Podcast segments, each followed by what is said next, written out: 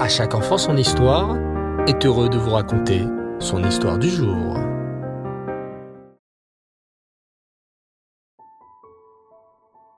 Bonsoir les enfants et Reftov. Vous allez bien? Vous avez passé une belle journée? Un bon Shabbat? Bao Hashem. Content de vous retrouver pour les aventures du peuple juif à la rencontre de nos tzadikim. Lors du dernier épisode, nous avons découvert comment Daniel, un des quatre enfants de Sadikim qui vivait au palais du cruel roi Nebuchadnezzar, a réussi à deviner le mystérieux rêve du roi. Le roi Nebuchadnezzar était absolument époustouflé. Daniel lui a raconté le rêve qu'il avait fait dans les moindres détails. Un rêve bien étrange d'ailleurs. Une statue immense, à la tête d'or, aux bras faits en argent, aux jambes de fer et aux pieds d'argile, qui va être détruite par une toute petite pierre. Il est temps maintenant pour Daniel de dévoiler au roi Nebuchadnezzar la signification de ce rêve bien mystérieux. Votre Majesté, commence Daniel, je vais maintenant vous dire ce qu'Hachem essaye de vous faire passer comme message dans votre rêve. La statue symbolise les différents rois, les différents empires qui vont régner à travers le monde jusqu'à la venue du Mashiach.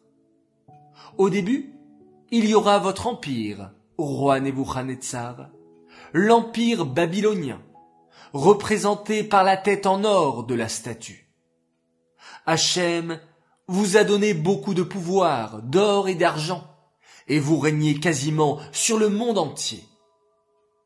Puis, après vous, viendra un empire un peu moins puissant, celui des Perses, qui régneront sur le monde.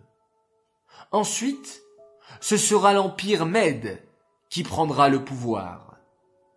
Puis viendront les Grecs et bien plus tard les Ishmaélites.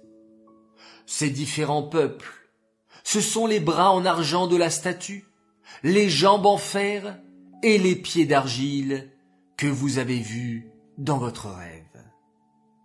Finalement, les peuples d'Ishmaël chercheront à dominer le monde entier. Mais Hachem les arrêtera et enverra le Mashiach.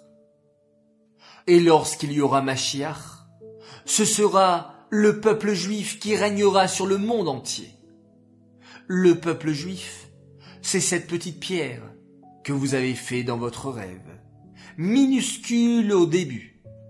Elle réussit pourtant à détruire toute la statue, et elle grandit, grandit, grossit, jusqu'à remplir le monde. C'est exactement ce qu'il se passera lorsque Machiar viendra. Le peuple juif sera conduit par son roi, le roi Machiar, qui régnera sur le monde entier. Voilà, conclut Daniel, la signification de votre rêve. Le roi Nebuchadnezzar est abasourdi.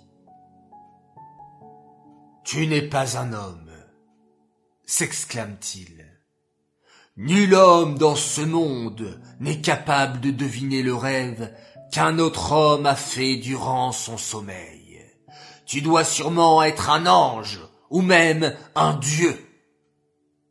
Et aussitôt, le roi Nebuchadnezzar se leva de son trône et se mit à se prosterner devant le jeune Daniel. Il voulut même lui offrir des sacrifices, mais Daniel l'arrêta immédiatement.